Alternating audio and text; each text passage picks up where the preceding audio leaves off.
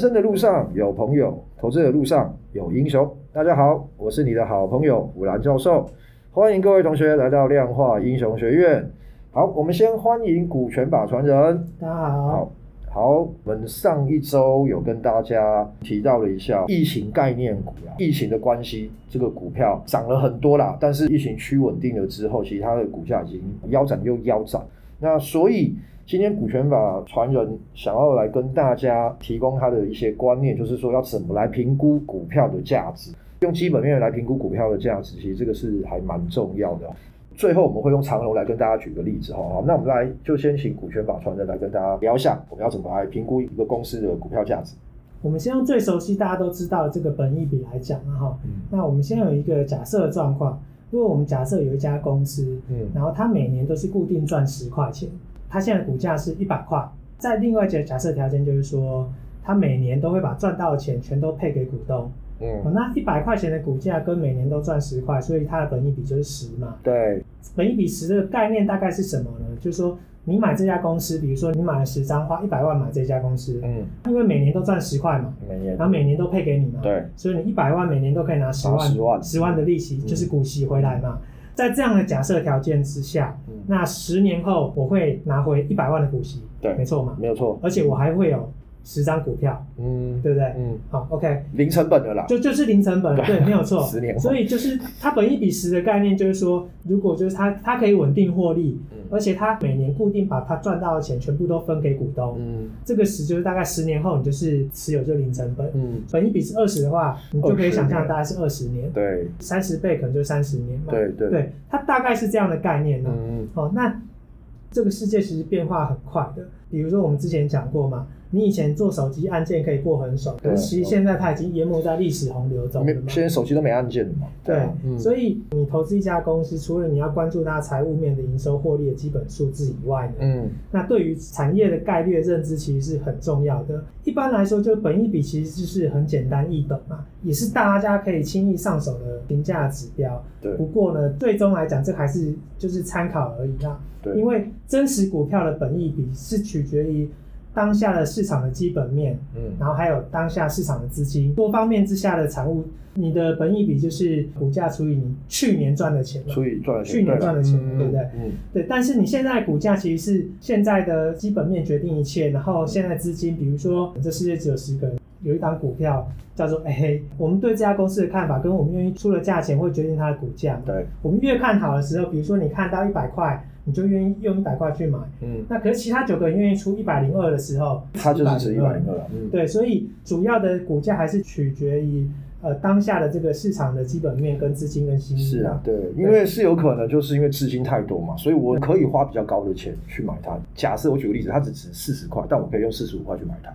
对对，因为我的资金比较多嘛，我能可以花比较多的钱。对，除了花四十五块去买它之外，你可能会觉得它可能值五十块、六十块。对对，就是每个人算的不一样嘛。不一样嘛。你觉得它有值六十块的价值的时候，你用四十五块，你都觉得还很便宜，所以你现在先抢。嗯。我刚刚讲这件事，就是说市价变化是很快，是不是每种股票都可以用本益比来评估？嗯，其实是不可以的。OK。为什么？因为我们有讲过，景气循环股是什么？就是景景气循环股，他们。不是每年都在赚钱，嗯，因为他常常就是亏钱亏了三四年，嗯，然后有一年他因为啊需求端大爆发，哦，他就赚很多钱，嗯，好，那他赚很多钱的那一年呢，你可能会觉得啊这本益比很低，比如说。它本益比算出来四倍，嗯、那四倍的概念就是说，哎、欸，我如果花这个钱买，我只要等四年，年 对，然后它就回本了，对，不对？对。可是它为什么叫景气循环股？因为它就是好那时候，哦、对，就跟樱木花道一样，它它只有现在。哎、欸，对。所以说，像景气循环股，像像是我们钢铁这种，应该也都算吧？对啊，钢铁也是。呃，我还是跟同学稍微解释一下，本益比就像刚刚股权法传人说的哦，就是你现在股价去除以它去年赚的钱啊，比方说一百，哦，那你去年赚十元，一百除以十，所以这个股票它的本益比就是。刚刚。股权法传有有提到所谓景气循环股，可不可以跟那个同学解释一下？就是说一般电子股啦，哦，就大家来看这个本益比大概是在多少比较合理啦，哈。电子族群很多啦，然后我也知道什么电子股、传产啊、钢铁，好像都会有一个大家对这个本益比的认知。比方说，有的电子股本益比是三十哈，大家觉得说，哎，这个还是可以买。但是，比方说你换到什么纺织或什么时候，大家觉得说，哇，这个本益比太高了，不能去买它了，嗯，对不对？好像我我记得电子股的本益比好像是通常是比较高一点点，还是什么？大家会觉得好像是合理的，还是怎么样？嗯、对不对？这个取决于它所处的产业。如果我看这家这个电子股或者它同一个族群呢，它本益比是九倍到十倍，对。然后另外一个电子产业，比如说假设联发科，他们好可能有三十倍，我们怎么去解读这件事情？嗯，九倍到十倍这个本益比这个族群，它可能就是说这个产业其实创新能力会稍微比较少一些，就是它没有太多变化的，嗯，就你赚这个钱是应该的，对。那我就期待说，哎，我把钱丢这边，我可能十年内要回本。有大概是这样子，嗯，但是如果你今天有一家公司，它二三十倍的本益比，市场愿意给它比较高，嗯，有可能是因为说它未来成长性很好，突破性比较高，它值比较高，本益比通常我自己观察就是说，他们做的东西可能就是比较新、很先进的东西，然后万一它突破了。它可以占到市场上很大的份额之类的，哦、所以说像一般这种传产股，基本上本益比一定都不会高啦，对不对？因为跟电子股来比的话，第一个它可能突破性可能也没有这么的大，对不对？对，也可以这么说啦。嗯、那当然啦，我觉得就是说你每个产业龙头还是当然会有可能是大家对它的期望啊，本益比是比较高的。传产股是不是就是算出来这个本益比其实一直都是？嗯，不会像电子股这么高。对啦，呃，除非比如说我们讲如虹聚阳，嗯，他们有接到一些大厂嘛，就运动大厂，然后他们也强调把一些新的布料加进去，嗯，那这些其实也是算是创新的技术啦，嗯，因为你做到这些创新的元素加进去，然后你拿到比如说 Nike，嗯，呃，Under Armour 或者是什么艾迪达，艾迪达这些大单，很稳定的生意，好，所以市场上愿意给你比较高，因为你已经有高技术门槛在那边了，嗯，有些公司本益比比较高，通常它。有做到一些市场上的区隔，或者它技术确实是比较高。我自己在看是这样的事情。嗯、如果有一家公司本益比过往都是有十倍，我可能也不太会去买它。它可能天花板就在那边了。如果我存股，我可能会考虑它。嗯。但是如果我今天是要做波段大涨的，我可能就比较不会考虑它。我懂啊，就是大概取向的关系、嗯。就包含像职业运动，你选秀要选天花板比较高的啦，而不是只选。如果你只是选完成度比较高的，那可能就是说，哎、欸。它可能是一个马上立即可以帮助到你，它可能是个集战力，对，但长久但他不是明星球员。对，你可以讲说本益比比较高，他未来爆发性，他可能会变成 LeBron James 或变成 Curry 这样，就是、嗯、就是独占鳌头。嗯、但是如果一些本益比平常就九倍十倍的，他可能就是一个 maybe 角色球员，就是他就是做好他应该做的事情。对对。那我自己在看用本益比在看公司的时候，我自己会有这样一个。看法在啦，嗯、对，就大概是是这样子。嗯、好，那我们就拉回来讲，就是说，景气循环股不可以用本本益比去评估嘛？那最重要就是说，你看到它那一年赚钱很好的时候，你去买，可是其实它隔年就不赚钱。它不是每年都赚，它不会是每年都赚钱。嗯、那我们刚刚讲本益比的公式，股价属于它去年赚的钱嘛？嗯、那如果它四年内有三年不赚钱，那比如说去年它负一好了。嗯那本益比是是算不出来，就是没办法，就是算的比较精确啊。对，就就其实真的值是负的，就是啊，但是你不可能公司是负的嘛，对不对？你算不出值，是不是代表这间公司没有价值？那肯定也不是嘛，对，也不是对，肯定不是嘛。那所以景气循环股，我们比较常用的就是说股价净值比来做了一个参考依据。OK，那股价净值比就是说呢，用你的股价去除以你每股的净值。主要就是判断你这个企业股价账面上的价值是不是合理。对，跟本益比最大不同的地方就是它分子永远都是分股价，股价，但分母的判断是本益比是用你企业的 EPS 嘛？对，股价净值比就用你的企业资产净值来做估算。嗯，好，那这个你就是会互补一些盲点啊。景气循环股它可能比如说连续亏三年，它 maybe 净值还是有三十五块，净值三十五块就是它公司资产都减掉负债之后，它还有三十五块。嗯。通常就是说，我们股价净值比一一个分界点嘛。了解。如果你股价现在是呃三十五块，嗯，那你的净值也是三十五，那现在就是一。比如说你股价现在是七，那你的净值是三十五，嗯，那五除以呃七除以三十五是五分之一嘛，嗯，那这股价净值比就是零点二，零点二，就偏低，就是有潜在的报酬。嗯，那简单来讲，股股价净值比就你可以用这样来判断了。嗯，好，那。那回过头来，我想要表达什么，就会我们要讲，就是会带到这个航海王了。对，最近航海王就很热嘛，因为它从前一阵子最多到三百了。呃，我我记得很清楚，就是第一次它涨到三十几块，然后回档的时候，嗯，然后我有订阅一个讲总经的一个，嗯、还有蛮有名的一个出书的人啊，嗯、然后他就发了一篇文章说他景景气循环股是怎么样，嗯、那我觉得这很合理，嗯、他他讲的其实没有错，嗯，虽然他后来把它删掉了，OK，好，后来就是说它再从三四十块开始涨，涨到。我进去买的时候是八十七块，嗯，然后就从八十七块一路做到一百五，然后再从一百五做到两百多，嗯，然后但是我是多空都做，我用量化的方式相去做，嗯嗯，为什么我要进去做这件事情？就是说，因为我后来看了另外一个网红，他是一个商周记者出身，嗯，然后他针对长荣这些就是航海这个产业，嗯，他做了很深入的分析。商周记者出身，其实我觉得他们有一个好处，他们他们分析事情其实是会找很多多方面的证据、数据来佐证，对数据来佐证，然后也会找很多业内的人，因为他们人脉也是很广。嗯，你去看他的那个他介绍 YouTube 之后，其实我也会对这个产业有比较概略的认知。嗯。过去啦，航海这个产业其实国内没有什么分析师在研究这个，因为它就是个讲白一点就是运来运去嘛。绝大部分在台湾，大部分都在研究，都研究电子嘛，因为电子就是一直有新的技术出来嘛，那才会就会一直吸引很多新的分析师出来。嗯，回过头来，长隆现在一百三十几嘛，对，长隆也造了一座山。我们刚刚有讲，航海产业算是景气循环股，算。那所以你我还记得，好像二零一六年还是多少年的时候，其实那个时候长荣还是阳阳明，其实很惨，那时候是航运的低点，碰到疫情的关系啦哈，然后它现在就现在就上来了，嗯，折上来。我们刚刚讲了两个股价评价方，一个是本益比，本益，对，一个是股价净值比。股价净值比比较适合用来分析这个景气循环股，嗯，好，因为产业的关系，它不会每年赚钱，嗯。我稍微查了一下，长荣的净值大概三十五块左右。嗯，哦，那当然它今年也会赚钱，那今年年底净值也会再提高。但是你现在看它三十五块的净值，我记得估计它今年 EPS 也大概是三十五块左右。假设也有三十五了，嗯，它净值跟 EPS 都在三十五，那我们来算一件事情，就是说，如果你用本益比去算，对。那你给他五倍的本益比，三十五大概是一百七十五吧，一百七十五。那如果给他十倍就三百五，三百五，对不对？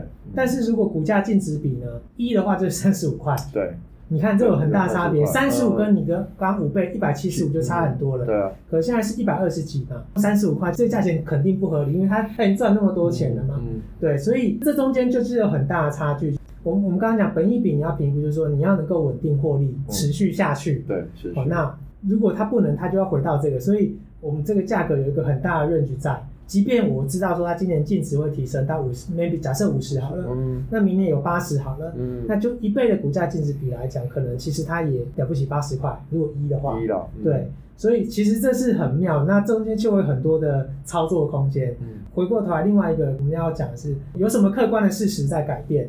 那就是航海其实也叫环保，现在很强调 ESG 什么都是啊，对，什么都是，那就是强调环保。那可是其实现在符合环保的船其实是很少的，未来的船其实 电动船 没有，就是好像要脱流啦，对，脱硫，然后它还有一个什么压舱水，就比如说你你船是空的都没载货的时候，你还是要有点，你要重量，对，你要重量，就比如说你从美国你要来亚洲运货，压舱水，太平洋东岸海水。然后你到这边了，把它放出来，你会不会把一些其他东西带出来？嗯，对。然后其实现在很讲究这件事情。了解。你现在船也要把这压舱水的这个设备做，不会对生态造成影响，你才可以排。其实很多的成本都会变高哎。对，而且他们还定了一个，就是说你过去的船你在多久之前就是一定要去加，嗯，就是把这些设备加上去，嗯，然后你才能去补合啦。二零一一年的时候造了很多船，嗯，所以那时候造成船太多货太少，然后就造成他们大空头十年，嗯，然后这大空头这十年之间呢，然后变成说这次虽然行情那么好，但是大家不敢乱造船，嗯，而且造船是你要可能两三年前就要定，就要订了，所以长荣没那么快，大家看好它是因为它两年前就定好船，然后二一年的七月上个月有有交啊，有交船，然后它今年下半年会有四艘船，而且都很大很大的船，二点四万，对，二点四万 Q 的那个货柜船嘛。哦，我们刚刚有讲这个航运的大空头，嗯，其实过去好像这几年造船厂也倒了七成。哦，哦是哦。对，哦、对，所以就会变成说，可以想见的未来是船也越来越少，然后再来就是现有的船，你也要开去加装设备，可是造船厂也很少，加装这些设备你要排队。对。可是现在运价那么高，这是一个很尴尬的状态，就是说什么都在讲环保的时候，运价这么高，各个航运公司你可以看得出布局是不够的。嗯。就是其实船也不够了。嗯。哦，那再来就是说。现在疫情的关系，其实塞港问题也很难解决。嗯、那以后戴口罩是常态，缺船跟缺人力也会是常态。你可能到那边，你可能卸货本来可能一天就会搞定，嗯，没有，但你可能卸了三天，然后就是变成说塞港这件事情就是会变成常态。嗯，那会不会变成说这个产业的获利会从景气循环股变成它像中华电信一样？哦。哦不晓得，哦、对，中华电信就或者是我们常常讲纯股或纯中华电信，对啊，电信股，就电信股，它基本上它就是收月租费啊，就收月租，它有稳稳的现金流量进来嘛，然后它赚的钱就是配给股东嘛，大部分呢。每次盖起一台的时候，然后摊提完之后，剩下都是净赚的，然后你你生活就是离不开手机嘛，离不开手机，所以它会不会这个产业也开始在这个疫情之后变成？像中华电信这样的公司，嗯，好，那如果可以的话，它可能可以适用本益比这样的评价模式，嗯，对，了解。如果就是航运可以变成稳定获利的公司，嗯、而且它会大方分配赚到的钱，多少钱是合理的价钱？对，其实这个没有一定的。恒大它今年配了十二块，因为它去年它赚二十块多嘛，嗯、我们配了一半左右，对啊。所以如果我们假设说今年长荣赚了三十五块好了，它配一半，假设它配十六块的话，嗯。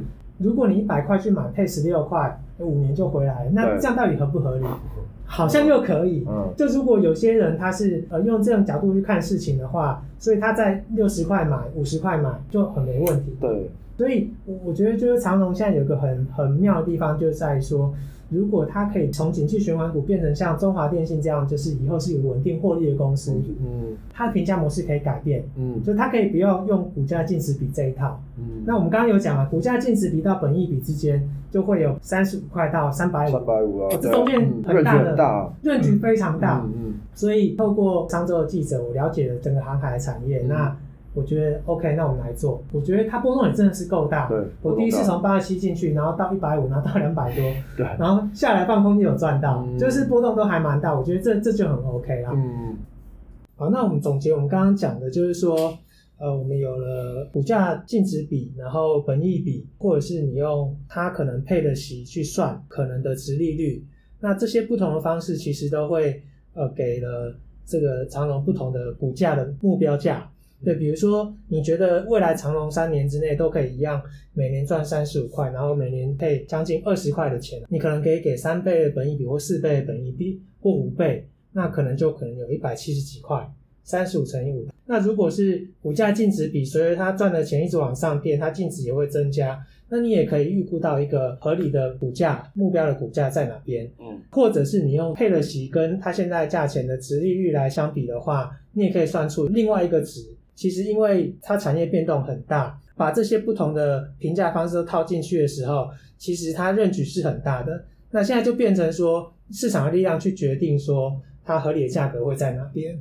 其实也是要跟大家讲，你要去估算它的股价这个价值哦，也不是只有一种方法可以去看。今天提供了我们有股价的净值比啊、本益比啊，还有配息，呃，由各位同学自己去评估啦，然后自己去判断，然后那这个东西没有绝对的谁是最好用，取决于个人。那当然就是还有你一些过往的一些交易的经验，就也不用去相信说，哎，券商喊十倍本益比喊到三百五，那你就是相信他会这样子。对，就就是说没有绝对。对对对，因为你现如果是十倍本益比，等于是说。他十年都是这样子，可能他如果真的变成中华电信那样子，那或许有机会。哦啊、这东西其实变数是很大的，就是跟我们之前讲的，那基本面一直在变，其实你的假设也一直在变，所以股价的目标可能也是要跟着调整。嗯一样嘛，就是滚动式的调整，包含啊在操作上面，其实很多东西都不要太过于死板，尤其在这个呃行情很多变的这个时候哦，其实这个对大家是比较好。那我们今天就很谢谢股权法传人跟大家的分享。大家如果对聊到的观念有什么问题，